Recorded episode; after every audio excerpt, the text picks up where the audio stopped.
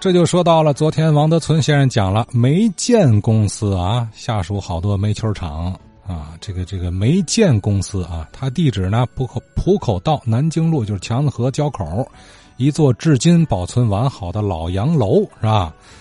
咱听范趁义先生讲几句。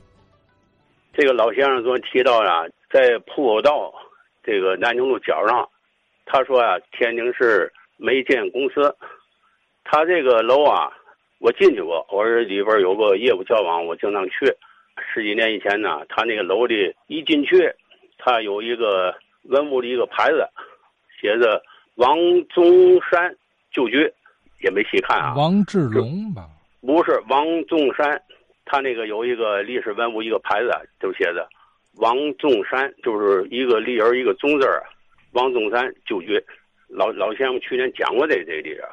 煤建公司啊，为什么叫煤建公司呢？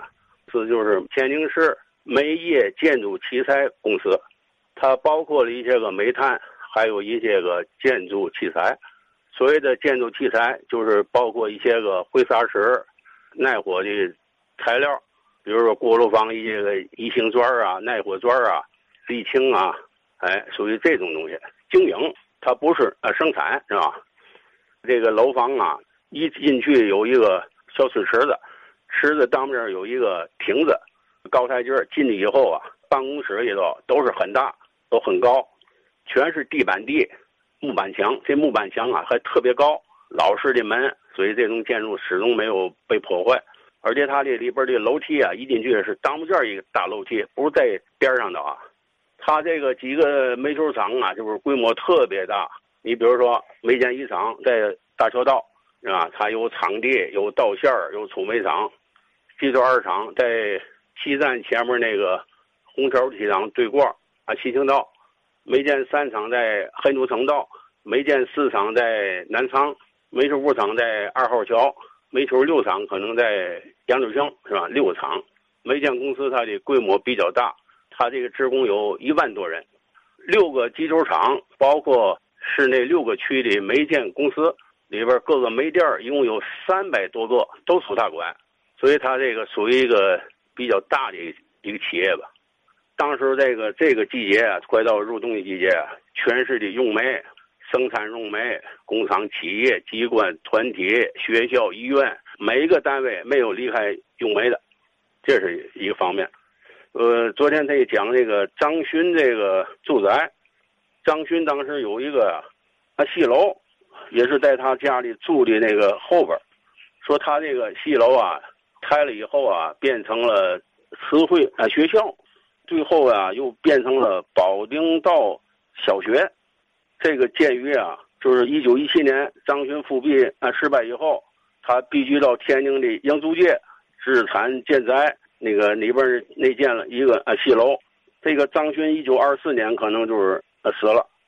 啊，房产呢有二九年呢卖给于卖给一个叫于忠义的，随后呢这个人呢建办了私立的慈惠小学，一九五四年呢改为保定道小学，一九七六年地震了，房屋震损了，就是一九八零年重建为新楼。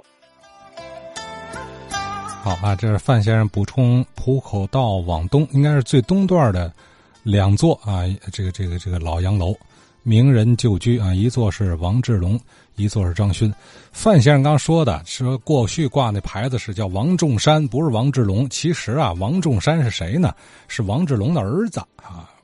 所以你无论按这楼的置办时候的这个业主啊，还是按他的名气，你都应该挂王志龙啊。他他北洋财政总长嘛，王志龙。